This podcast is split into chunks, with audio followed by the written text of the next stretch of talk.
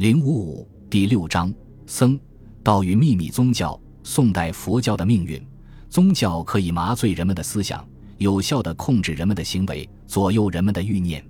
宗教这一特有的属性，使统治者认识到其有利于政治，因此魏晋以来的统治者千方百计扶植、利用宗教，以便从思想上加强对人民的控制。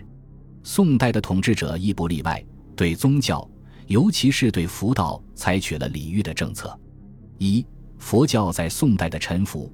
佛教虽是外来宗教，但经过魏晋南北朝、隋唐五代的发展演变，到了宋朝已基本上中国化。儒、释、道互为渗透，互为影响，三者由过去的尖锐对立、互为排斥，变为和平发展、互相吸收。正是基于这种态势，北宋建立之初。对佛教就采取了扶植利用的政策。纵观两宋三百多年的历史，宋代统治者对佛教的态度可以说经历了这样一个过程：扶植、限制、崇佛、排佛、扬佛。北宋立国之初，宋太祖对佛教采取扶植利用的政策，他除经常参拜大相国寺、紫岩寺等名沙古寺外，还派遣大批僧侣出国西进求佛。乾德二年，下诏命沙门王爷等三百人入天竺求舍利及贝多叶。另外，中国佛教史上第一部官刻大藏经《开宝藏》，即是从开宝四年起刻印的。此外，宋太祖不惜耗费巨资大兴寺院庙宇。开宝年间，重修同州龙兴舍利塔，耗费百万。乾德二年，重修杭州昭庆律寺。规模宏大，耗资财无数，但宋太祖毕竟是从五代军阀割据的社会中走过来的，他还懂得一点“聚僧不如聚兵，僧富不如民富”的道理。尽管他崇尚佛教，但同时对佛教也做出一些限制，或限制度僧数额，或对不法僧侣严加制裁，或禁民铸铁为佛像、浮屠及人物之无用者。宋太祖之所以扬佛又抑佛。主要是考虑到佛教可以起到精神麻醉的作用，统治者可以利用佛教在思想上对广大人民进行统治。宋太宗赵光义也是一位崇尚释教的帝王，他清楚浮屠是支教有弊政治，所以他参拜寺院，创建译经院，派大员任译经史，网络与外僧人和宋僧翻译佛教经典。太宗优礼僧人，大迎佛事。其前提条件是公堂有现财，国林有余积。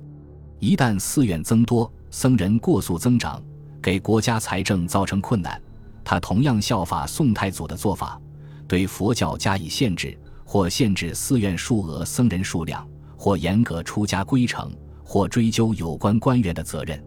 可是从真宗以后，立仁宗、英宗、神宗、哲宗，佛教在宋代发展到了顶峰。不仅几代帝王都沉湎佛事，而且对佛教的推崇也达到了极限。真宗好佛，每逢水旱、虫蝗灾害、风雨冰霜等，几乎都要亲临寺院祈雨、设道场祭祀。为了表示对佛教的支持，大中祥符三年，他下令在京师及诸路设立戒坛七十二处。真宗后期，全国僧尼数额直线上升。据《宋会要辑稿》到释义之十三、十四记载，到天禧五年，全国僧尼数额达到三十九万七千六百一十五人，寺院增加到四万所左右。到了仁宗朝，由于仁宗好佛喜禅，导致僧尼数额仍高居不下。据《宋会要辑稿》到十二记载，景佑元年，全国有僧三十八万五千五百二十二人，尼四万八千七百四十二人。庆历二年。全国有僧三十四万八千一百零八人，尼四万八千四百一十七人。英宗、神宗、哲宗三朝仍然优礼佛教。神宗熙宁元年，全国有僧二十二万七千六百一十人，尼三万四千零三十七人。熙宁十年，有僧二十万零两千八百七十二人，尼两万九千六百九十二人。数目虽然比真宗、仁宗朝有所下降。但仍有僧尼二十多万人。由于宋代统治者过于优礼佛教，导致农民弃农为僧，寺院大幅度增加，寺院田产空前膨胀，严重影响了政府的财政收入，诱发社会秩序的不安定，所以迫使宋政府对佛教不得不采取一些限制措施。宋代对佛教的排斥始于宋徽宗上台之后。徽宗排佛，并非因为其先辈崇佛导致一系列社会问题的产生，而完全是出于其个人的好恶。徽宗崇尚道教是非常有名的，所以他上台后采取了扬道一佛的政策。他一度下令佛道合流，把许多寺院庙宇改为道观，而且僧尼都得到教化，对佛教僧尼限制相当严格。比如在建中靖国元年八月下诏。不许私下度牒。大观两年八月，针对权豪之家公然冒法，对度牒买不如价者，做出了新的惩处办法。徽宗重道一佛，限制了佛教的发展。徽宗的这一政策到钦宗时也未有所改变。徽钦二帝的重道一佛并未延续太久。金人的铁骑席卷中原大地后，繁华的东京开封被金兵扫荡一空。徽钦二帝也被俘，最终客死金国，这就是靖康之耻。北宋的灭亡给佛教的发展创造了较好的机会，一时间佛教发展大盛，僧尼委多，寺院田邑冗烂监督，势力日甚。高宗南渡后，虽然仍拥有半壁江山，但国势日阻，国用不足。针对这种情况，有人向高宗建议多卖度牒，以资国用。但高宗以为，一度牒所得不过一二百千，而一人为僧，则一夫不耕，其所失岂止一度牒之力？若诸播放，十数年之后，其徒自少矣，不予以采纳。高宗朝僧尼数额很大，大致有二十万。这么庞大的僧尼数额，自然带来了严重的社会问题。最重要的一点就是庞大的服饰阶层。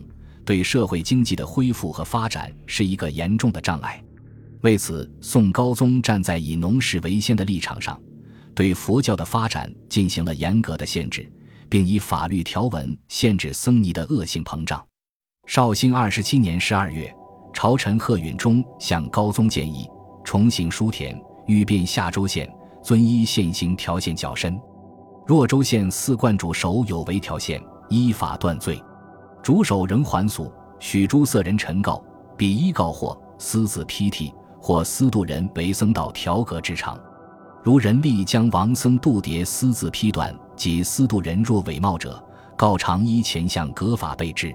宋高宗采纳贺允中建议，这样从法律上对各种伪冒者加以打击，能够适当限制僧尼度牒数上升，对南宋社会经济的发展起到一定的作用。宋孝宗以后，一改宋高宗一佛的政策，洋佛又开始抬头。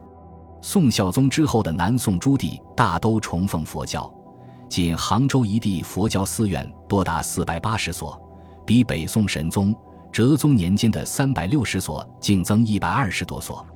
吴字墓《孟良录》卷十五，城内外寺院条载：城内寺院，如自七宝山开宝人王寺以下。大小寺院五十有七，以郭尼寺、寺庙净福全慈光地藏寺以下三十有一，又两赤县大小梵宫，自景德灵隐禅寺、三天竺、眼福上下、圆觉、净慈、光孝、报恩禅寺以下寺院凡三百八十有五，更七县寺院，自于杭县径山能仁禅寺以下一百八十有五，都城内外安设。自保宁安之次，共一十有三。诸路关下僧庵及白衣社会道场奉佛，不可胜计。仅从杭州一地，足可见佛教在南宋势力之大了。宋高宗以后，朱棣及许多官员大都沉溺于佛事之中，释教有弊于政治的祖宗信条完全走了样。他们完全拜倒在如来菩萨的脚下。崇尚佛教成为其政治生活中重要的一部分。本集播放完毕，感谢您的收听，喜欢请订阅加关注，主页有更多精彩内容。